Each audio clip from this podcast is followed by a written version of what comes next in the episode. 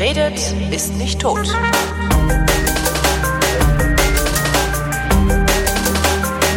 Willkommen zum Geschichtsunterricht einer Co-Produktion von Vrindt und D-Radio Wissen. Von D-Radio Wissen zugeschaltet ist Matthias von Hellfeld, der Universalhistoriker. Ja, hallo Matthias. Ich grüße euch. Ja, hallo. Den, den Titel hast du jetzt weg, steht ja. bei Vrindt in den Kommentaren. Heute ähm, geht's worum? Kolonialismus im großen Stile sozusagen. Ähm, wir haben uns äh, einen Anlass genommen, 1891 ähm, wurde Deutsch-Ostafrika zur Reichskolonie und das war natürlich ähm, oder ist ein Anlass darüber nachzudenken, was eigentlich Kolonialismus ist und wie er denn wohl entstanden ist und was er für Folgen bis zum heutigen Tage für den afrikanischen Kontinent hatte und hat. Und ähm, in meiner eigenen, ähm, natürlich auch subjektiven Definition ist äh, Kolonialismus die höchste Form des Imperialismus. Also du marschierst irgendwo ein, ja. beziehungsweise gehst in irgendein Land ganz selbstverständlich und sagst, das gehört jetzt mir. Da gibt's so ein paar Vorstufen noch. Da kommen also so Gesandte und Gelehrte und reiche Menschen, die so kleine Landstriche kaufen und dann weitergeben an den Staat. Und plups, ist es schon mal ein, eine deutsche Kaufen Kolonie. und weitergeben an den Staat? Ja, ah. das war keine, keine seltene Methode. Die wurden natürlich fürstlich entlohnt. Das ist ja nicht die, nicht die Frage. Aber jedenfalls, äh, man hatte nichts dagegen sozusagen und es war völlig normal in Anführungsstrichen, dass äh, Kolonialmächte eben sich dort niederließen, wo sie meinten, es sinnvoll für sie war und da wurde auch nicht so wahnsinnig viel Rücksicht genommen auf die Menschen, die da gewohnt haben. Ähm, warum haben die das mit sich machen lassen? Weil ja, also das Problem ist natürlich, mit sich machen lassen haben sie es natürlich nicht freiwillig, sondern äh, sie hatten gar keine Chance. Ähm, Afrika war zu dem Zeitpunkt natürlich äh, militärisch und äh, von den Ressourcen her gegenüber Deutschland weit im Hintertreffen oder gegenüber Europa weit im Hintertreffen. Und äh, deswegen hat es ähm, da zunächst mal jetzt ähm, keine größeren Möglichkeiten gegeben. Das war das Erste. Das Zweite ist, es wird sicherlich auch ein paar Afrikaner gegeben haben, die gesagt haben, ich kann jetzt von den europäischen Errungenschaften profitieren. Ah, klar. Wenn du heute durch Afrika guckst, da gibt es sehr viele Eisenbahnen. Das ist so ein Punkt, der wird auch immer genannt. Also die Verlegung von Eisenbahntrassen durch Afrika war eine äh, Leistung oder eine Arbeit der Kolonialmächte. Und da möchte natürlich kein Mensch darauf verzichten, auch heute nicht. Und insofern ähm, ist das ein bisschen zwiespältig, ähm, sodass also am Anfang der Kolonialgeschichte ähm, einfach die Eroberer kamen und wir haben alle die Geschichten äh, von 1492, also die Eroberung Amerikas, ähm, vor Augen, die also relativ brutal war ja. und wo sich, wo versucht, wo natürlich die Einheimischen versucht haben, ihre Territorien zu verteidigen, was aber letzten Endes nicht gelungen ist. Und deswegen ähm, ist meine Definition, dass es einfach Überfälle waren und kriegerische ähm, Erpressungen stattgefunden haben und unter Androhung militärischer Gewalt wurden die Menschen vertrieben und damit Länder einfach in Besitz genommen. Wenn du sagst, es sei deine Definition, gibt es noch eine andere? Weil deine klingt äh, eigentlich am plausibelsten. Also ich kann mir nicht mhm. vorstellen, dass es jemanden gibt, der sagt, nee, das war ganz anders. Nein, also man kann es ja auch anders sehen. Man kann einfach sagen, ja, da sind natürlich die Europäer reingekommen, aber sie haben das Land aufgebaut. Und äh, damit sieht die Sache schon ganz anders aus. Aber sie haben es eben aufgebaut zu ihren eigenen Nutzen und nicht zum, zum Nutzen der dort Lebenden. Das ist ja auch das Problem, das wir heute noch haben. Also wenn du heute nach Afrika guckst, mhm. es ist natürlich die Kolonialgeschichte schon lange vorbei, aber ähm, die Folgen siehst du immer noch und du siehst immer noch, äh, ich sag mal, unorganisierte despotische Verhältnisse, mhm. weil eben als die Kolonialmächte dann äh, gingen, die letzten in den 60er Jahren oder 70er sogar, äh, einfach das Land verlassen haben und damit äh, stand es dann da. Ja, und dann haben sich irgendwelche Diktatoren da eingenistet und haben ähm, ihre Länder zum zweiten Mal ausgeplündert und das Ergebnis ist eben eine äh, flächendeckende schlechte Struktur. Ähm, du sagtest eben äh, Eroberung der, äh, der USA oder Nordamerikas, mhm. äh, 1400 Ebbes. Ähm, das war sehr früh. Warum sind wir Deutschen so spät gekommen eigentlich? Ja, das ist natürlich jetzt ein ganz langer Griff in die Mottenkiste der Geschichte. Also Deutschland gibt es ja in dem Sinne erst seit 1871. Da gab es das Deutsche Reich, gegründet von Bismarck und äh, Wilhelm I. Mhm. Davor gab es ganz viele Deutschländer, da gab es den Deutschen Bund, da gab es dann den Rheinbund von Napoleons Gnaden und wenn du noch weiter zurückgibst, dann gab es äh, zu Luthers Zeiten, also ungefähr zur Zeit der Eroberung Amerikas, 350 einzelne Territorien auf dem Land, das wir heute Deutschland nennen. Und diese äh, unterschiedlichen Territorien hatten keine gemeinsame Außenpolitik und hatten natürlich auch keine gemeinsame Kolonialpolitik. So. Deshalb äh, konnten die Deutschen zugucken, wie die Franzosen und die Holländer, die Portugiesen, die Spanier, die Engländer und so weiter sich also Kolonien ähm, unter den Nagel rissen. Wenn du äh, Kolonialpolitik, das heißt, es ist ja irgendwie ein geplant, also klar muss man ja auch machen, wenn man da Truppen hinschickt, das ist so ein planvolles Hand. Wie begründen die eigentlich, dass sie das dürfen? Ja. Das sind alles Untervölker, die können weg. Ist das im Grunde sowas? Ne, die sind, die können nicht weg, sondern das waren äh, Völker, äh, denen man, wenn man das positiv sieht, die Fähigkeit exportiert, ihre Bodenschätze auszunutzen. Ja, Gold, Silber und so weiter und Edelsteine und Edelmetalle und äh, später Öl. Also alles, was dazu gehört, was du im Boden finden kannst, wurde mit Hilfe der Europäer jetzt nach oben befördert und sollte eben entsprechend auch genutzt werden. Nur die Einheimischen haben davon nicht viel gehabt. Das war trotzdem der, das, wurde das wahrscheinlich trotzdem wurde dann vermutlich den einheimischen Bevölkerung, also in den Kolonial, also in den, in, wie heißen denn die Staaten, die kolonisieren, verdammt. Na, die, die Kolonialmächte die haben. Kolonialmächte, die werden dann nach innen behauptet haben, dass sie denen ja nur helfen, das Gold da rauszukriegen, oder wie? Naja, also die. Weil ich kann mir nur, wenn, wenn, wenn wir jetzt, ich, kann, ich denke dann immer so aus der, natürlich völlig falsch ist das, Vollkommen so zu denken, aus der heutigen Perspektive. Ja, wenn wir jetzt sagen würden, so wir besetzen jetzt Namibia, ja. äh, was dann hier los wäre. Klar, 20 Prozent ja. äh, Rechtsextremisten würden jubeln, aber der Rest würde halt sagen, habt ihr sie noch alle. Ja, das, das ist so und deswegen machen wir das ja auch nicht. Also die Zeit ist wirklich, die Zeit ist wirklich vorbei. Ähm, aber damals, und das muss man, wenn du Geschichte betrachtest, musst du dich einfach verabschieden vom Laptop. Also das ist einfach Quatsch. Ja. Du musst gucken, äh, wir reden jetzt mal, sagen wir einfach mal vom Jahr 1850. Ähm, da, da haben die Deutschen gerade ihre Revolution verloren und äh, saßen da ziemlich demoralisiert rum und hatten wirklich alles andere im Kopf, als irgendwelche Kolonien in äh, Afrika oder sonst irgendwo zu haben. Mhm. Wer hätte sie denn betreiben sollen? Die Baden-Württemberger oder die äh, Rheinländer? Denn das waren sie. Sondern Rheinischer Kolonialismus. Ne? Sie, sie waren dann, sie waren in einem Bund zusammen. Also es äh, ging, hätte gar nicht gehen können. Aber es hätte 1871 gehen können. Da hat nämlich Bismarck dieses Deutsche Reich gegründet, damit gegründet. Und ähm, Bismarck ist ein erklärter Gegner des Kolonialismus gewesen, jedenfalls zu Anfang, Aha. weil er äh, gesagt hat, wir haben ein anderes Problem. Wir müssen nämlich den Europäern klar machen, dass jetzt in der Mitte des Kontinents ein neues großes Reich entsteht und damit auch eine weitere Großmacht die politische Bühne betritt, nämlich Aha. Deutschland, das Deutsche Reich.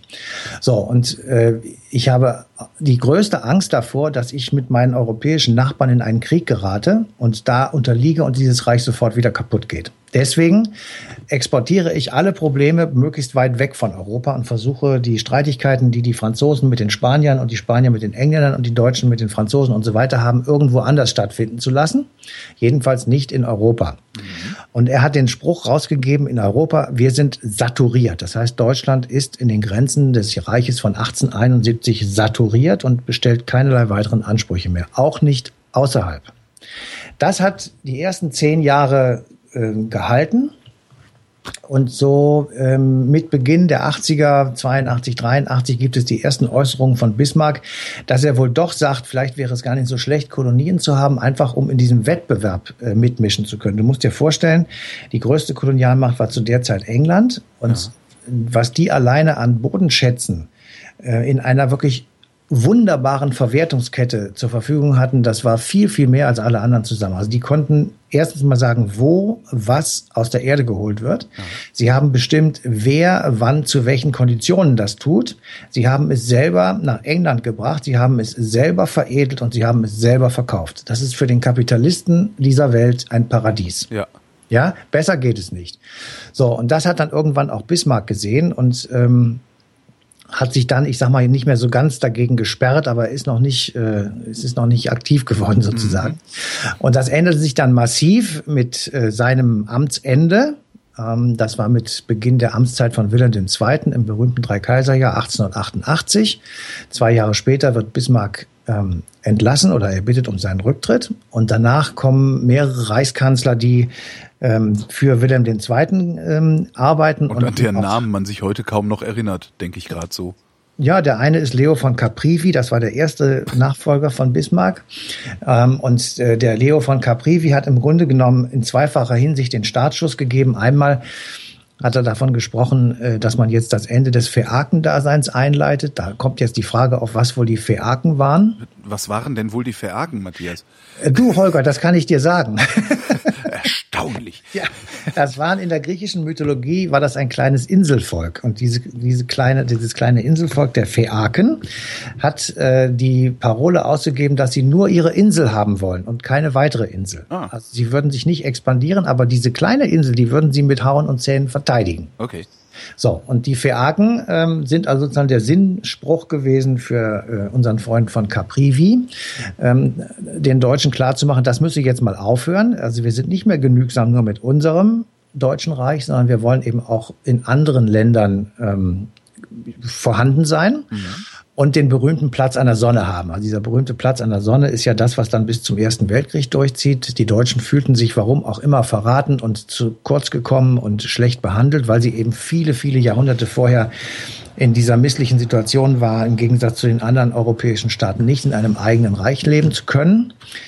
Es wollten auch nicht alle, das ist alles dann auch immer Mythos und Legende, aber das wurde jetzt alles ähm, herbeigezogen. Warum hat das gerade in Deutschland so gut funktioniert? Ich meine, die, die Schweden oder so, die, die haben es doch auch geschafft, ohne äh, äh, halb Europa in Schutt und Asche zu legen und äh, Afrika du meinst die, die, die Reichsgründung oder eine Reichsgründung? Nee, oder? überhaupt diese, diese komischen Expansionsbestrebungen, die, die das Deutsche Reich oder die Deutschen immer hatten. Woher kommt das? Ja, weil es eine Konkurrenzsituation gewesen ist. Nationalstaaten sind Konkurrenz. Deswegen bin ich ein, ein gewaltiger Befürworter einer Europäischen Union, weil wenn wir hier wieder in Nationalstaaten machen, dann treten wir automatisch in Konkurrenz. Ja. Das ist immer Anlass, äh, sich eben zu beneiden zum Beispiel und äh, Gier zu entwickeln und Neid und Hass und so weiter. Mhm. Also ähm, für Deutschland, das ist aber jetzt wirklich nochmal ein anderes Seminar, ja, zu sagen, eine, eine, eine naja, es ist eine geostrategische Lage in der Mitte des Kontinents und da du in der Mitte bist, sind die anderen, die drumherum sind, immer interessiert, wie es in der Mitte aussieht, weil sie da durch müssen. Ja. Und insofern äh, war die deutsche Reichsgründung äh, von langen, für, über viele Jahrhunderte von den Nachbarn wirklich nicht gewollt. Und ähm, die Deutschen haben auch sich sehr gut eingerichtet in dem, was ähm, ihre Territorialstaaten waren.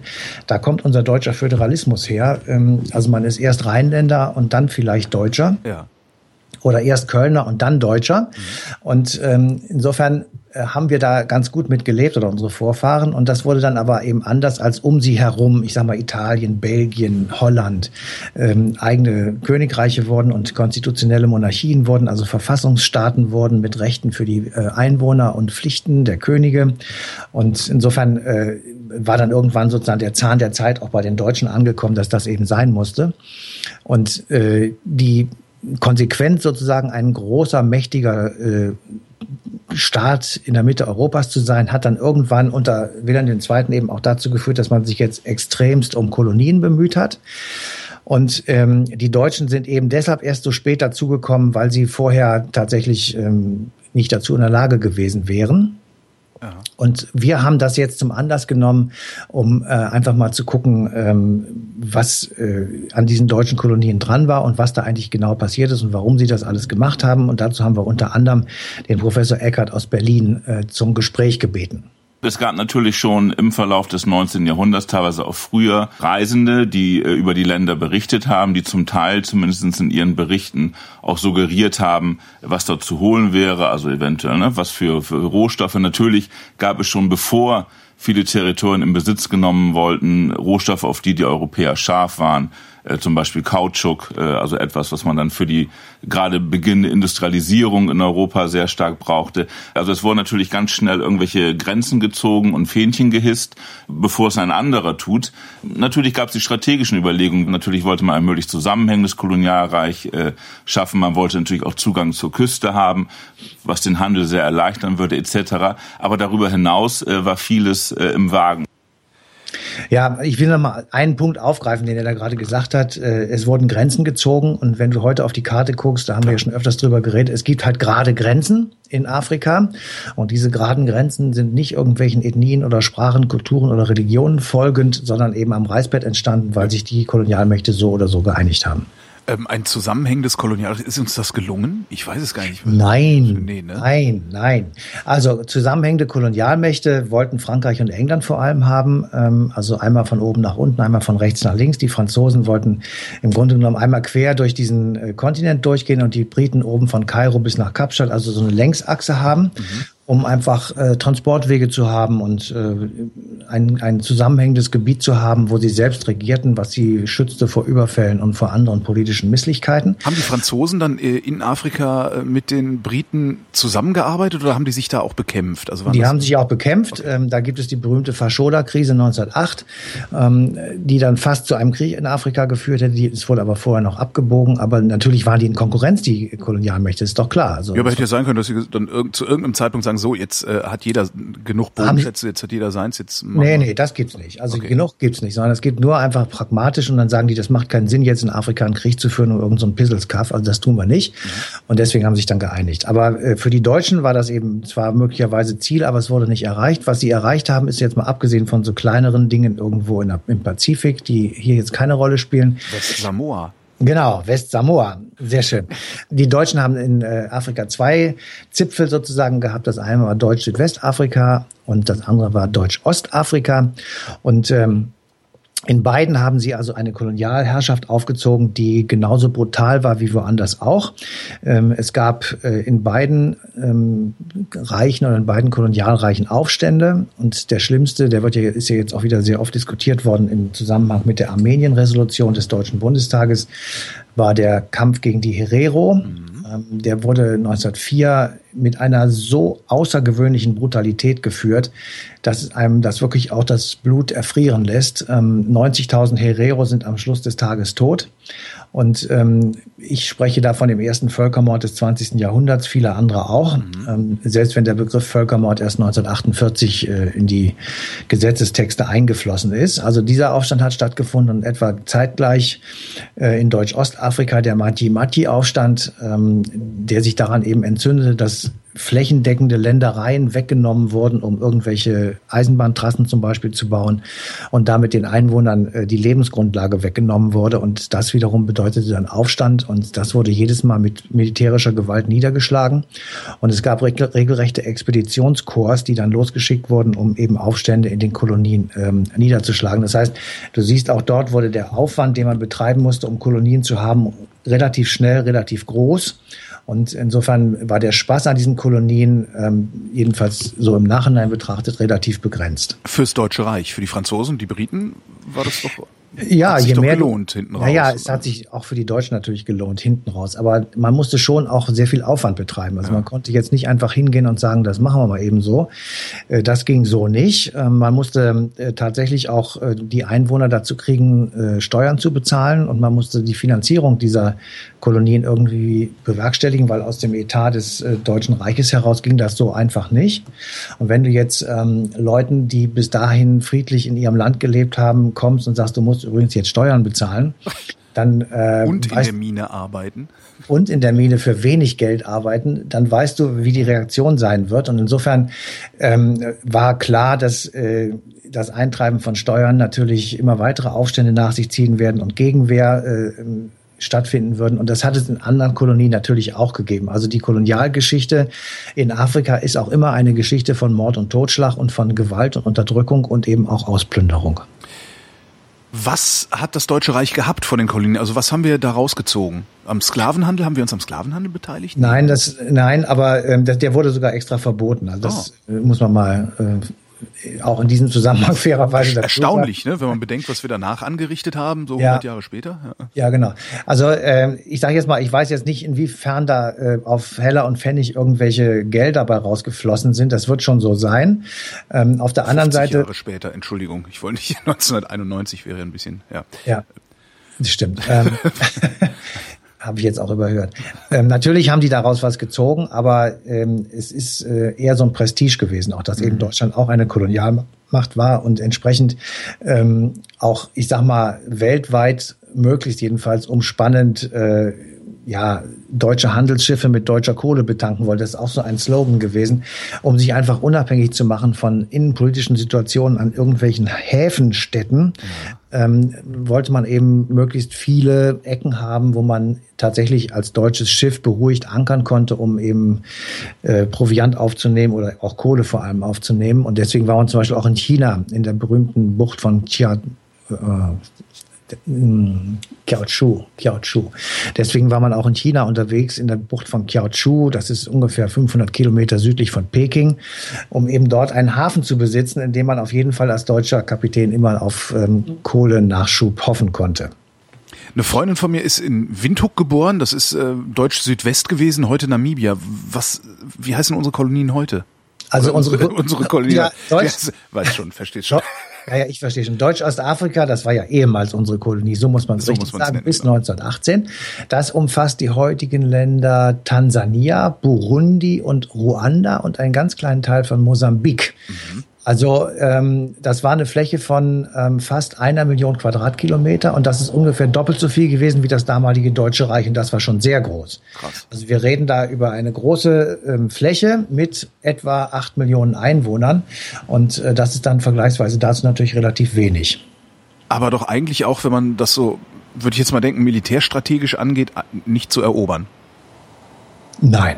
Weil Nein, das war ja auf weiten Teil gar nicht bewohnt. Also äh, da, da, wir müssen uns das wirklich, wir sind ja wirklich im Jahr ähm, 1890, äh, ja. sagen wir mal, von mir aus auch 1900, da war das alles noch ein bisschen anders da und da waren äh, noch wirklich weite Teile eben nicht bewohnt. Insofern äh, musste man das auch gar nicht. Ähm, 1891 sind wir sind wir Kolonialmacht geworden. Du sagtest gerade 1918 oder wann, wann sind wir da wieder raus? Äh, ja. Als Folge des Versailler Vertrages, da wurde festgelegt, dass also Deutschland seine Kolonien abgeben muss und ah, okay, äh, damit wir, waren wir sie wieder los. Da ich dachte, wir jetzt, freiwillig da. Nein, also. nein. Aber da darf ich jetzt äh, im Nachhinein eine kleine Klammerbemerkung machen und sagen, Gott sei Dank, weil äh, wir haben jetzt keine Kolonien mehr, äh, für die wir verantwortlich sind. Ich meine, abgesehen moralisch und abgesehen davon, dass äh, wir dort vieles hinterlassen haben, was vielleicht nicht so toll ist. Aber Frankreich äh, zum Beispiel oder Spanien ähm, haben ganz andere Probleme mit den ehemaligen Kolonien, die sie noch bis weit nach dem Zweiten Weltkrieg hatten. Mhm. Und insofern ähm, äh, sind sie heute in Mali zum Beispiel die Franzosen viel stärker engagiert als andere, weil eben das eine ehemalige französische Republik ist, äh, Kolonie ist und sie dort erst ähm, sehr viel später rausgegangen sind als wir aus den deutschen Kolonien. Aber das hat Mali jetzt auch nicht unbedingt mehr gebracht, als es Ruanda gebracht hat, dass wir weitaus früher da raus sind, oder? Nee, aber das hat Frankreich mehr gekostet, weil sie immer noch ja. dabei sind. Jetzt erzähle ich meine Geschichte von Westsamoa. Ja ich lernte vor vielen Jahren mal eine Kanadierin kennen, so eine, so eine Weltreisende, ähm, die mir dann erzählte, ach, du bist Deutscher, ich war, ich komme gerade aus Westsamoa. Ähm, in Westsamoa waren die Deutschen nur so kurz Kolonialmacht, dass sie nur so wenig Schaden anrichten konnten, dass die heute noch glauben, dass das Deutsche Reich das Beste ist, was ihnen passieren konnte. das ist doch schön, oder? Die sagte, wann ja. immer man da als Deutscher aufschlägt, wird man empfangen äh, äh, wie der Messias. Ja. Naja, nicht ja. ganz so, aber ja, das finde ich irgendwie ganz nett so als als als äh, amüsanten Nachhall dieser Geschichte. Wie Sie dürfte, sie, sie dürfte relativ alleine stehen mit dieser Meinung, weil die Einwohner der anderen Kolonien äh, vermutlich eher das Gegenteil sagen und natürlich immer noch die positiven Folgen heute sehen, nämlich die Eisenbahn und die Infrastruktur, die sie äh, gebaut bekommen haben von den Kolonialmächten. Aber was eben wirklich problematisch ist, der Reichtum Europas steht auf den Schultern Afrikas ja. und ähm, deswegen ähm, wir können nicht einfach so die Augen zumachen und sagen, das ist uns alles scheißegal. Das ist uns nämlich nicht scheißegal, weil wir tatsächlich eine der Ursachen dafür sind. Ich will das jetzt nicht alles auf den Kolonialismus schieben, selbstverständlich nicht. Ähm, es gibt auch wirklich viele Fehl Entwicklung in Afrika in den letzten Jahren, für die die Europäer nichts können. Das ist richtig. Und es gibt ähm, auch richtig den, den Punkt, dass jetzt mittlerweile die Kolonialgeschichte 40, 50 Jahre tatsächlich vorbei ist. Ähm, aber es gibt eben auch immer noch die Frage, wir haben, äh, damit meine ich jetzt nicht nur die Deutschen, sondern auch die anderen Europäer, wir haben dieses Land verlassen und wir haben diese Kolonien verlassen und sie so gelassen, wie sie waren. Wir haben kein Know-how weitergegeben, wir haben nicht dafür gesorgt, dass die selber dann ihre äh, Infrastruktur aufrechterhalten können, äh, sondern wir sind eben einfach weggegangen. Und das ist äh, auf die Dauer gesehen natürlich eine Katastrophe gewesen, zumal was dann sehr oft passiert ist, die Nachfolge ähm, Könige oder Regierungen äh, alles andere als gut für dieses Land waren und entsprechend eben Ausbeutung betrieben haben, beziehungsweise das einfach auch nicht hingekriegt haben, diese Länder dann vernünftig zu führen. Stimmt, das ist ja auch noch das Problem. Also du hast, dadurch, dass du kein Know-how dagelassen hast, äh, verkümmert dann auch die Infrastruktur und äh, irgendwann ja, funktioniert der Aquädukt halt nicht mehr. Ne? So ist es. Ähm, jetzt machen wir Entwicklungshilfe, die im hm. Grunde auch nichts anderes ist, als das einzudämmen, was wir angerichtet haben. Ne? Eigentlich müssten wir da Know-how hinbringen und Nation Building, beim Nation Building helfen. Ja, beim Nation Building nicht, aber wir müssen natürlich aufhören, tröpfchenweise da irgendwelche Gelder zu verteilen. Das bringt überhaupt nichts. Ja. Ähm, also wir müssten tatsächlich mal überlegen, ob es nicht viel besser wäre, anstatt lauter kleine Tröpfchen zu verteilen durch Entwicklungshilfe oder durch Projekte, die wir da machen mit sehr viel Engagement und mit vielen äh, ehrenamtlichen Helfern, ob wir nicht wirklich mal so etwas angehen wie einen Marshallplan für Afrika und dann auch gleich noch für den mittleren äh, und nahen Osten dazu, um einfach diese Länder in die Lage zu versetzen, mit vernünftigen Produkten auf dem Weltmarkt aufzuschlagen und vernünftig zu handeln und zu produzieren und einfach eine Infrastruktur zu bauen, die ihnen in dieser Gegend der Welt ein Überleben ermöglicht, wobei ja durch den Klimawandel und durch das ähm, durch fortschreitende Wetterphänomene tatsächlich mittlerweile weite Teile Afrikas nicht mehr bewohnbar sind und einfach äh, für Menschen eben nicht mehr funktionieren. Also wir müssen da wirklich wenn wir versuchen wollen, das irgendwie wieder in, äh, ich sag mal, in einigermaßen ruhige Bahnen zu kriegen, glaube ich jedenfalls, müssen wir solche etwas größeren Maßnahmen angehen, als immer nur diese Kleinkram zu machen. Stattdessen ähm, machen wir im, im Prinzip ja weiter mit dem Kolonialismus, nur halt auf eine andere Art, auf eine, auf eine eigentlich auf eine kapitalistische Art oder auf eine, ja, auf eine Wirtschaftsart. Ich meine, wenn man sich so anguckt, was zum Beispiel diese, diese eine Ölfirma im Niger-Delta anrichtet und da im Grunde ja auch nur Bodenschätze und Geld rauszieht, äh, ohne letztendlich was dazulassen, was dieses Land äh, oder diese Region wirklich weiterbringt, äh, ist, ist, ist diese Investition, die wir in Afrika tätigen oder die andere Länder, auch die Chinesen zum Beispiel auch in Afrika tätigen, ist das nicht auch nichts anderes als ein neuartiger Kolonialismus? Ja, das ist, das ist ein neuartiger Kolonialismus und deswegen habe ich zum Beispiel persönlich auch sehr viel Sympathien, wenn Staaten sagen, die Ölquellen gehören uns ja. und äh, wir schmeißen jetzt mal die amerikanischen Multis hier raus und sagen, dass wir verkaufen das jetzt mal. Das wäre an sich ja die richtige Strategie auch für kleinere Staaten, die nicht so viel Öl haben oder andere Bodenschätze haben. Aber das ist eben genau der Punkt. Wir, wir gehen da mit Firmen hin, wir lassen das privatwirtschaftlich rollen und wenn du das privatwirtschaftlich kapitalistisch rollen lässt, dann werden Firmen nur dann investieren, wenn sie ihr Geld zurückbekommen. Und das bedeutet, das Geld bleibt eben nicht vor Ort. Und ja. das ist der Punkt. Ich überlege gerade, ob wir eine Chance haben, das jemals auf die Reihe zu kriegen und ich zweifle sehr daran. Ich sagte ja, meine Skepsis ist groß. Das ah. gilt auch für diesen Punkt. Matthias von Hellfeld, vielen Dank. Bitteschön. Die passende Sendung ähm, zum Deutsch-Ostafrika-Kolonialismus äh, gibt es auf D-Radio Wissen am 26. Juni 2016 um 19 Uhr.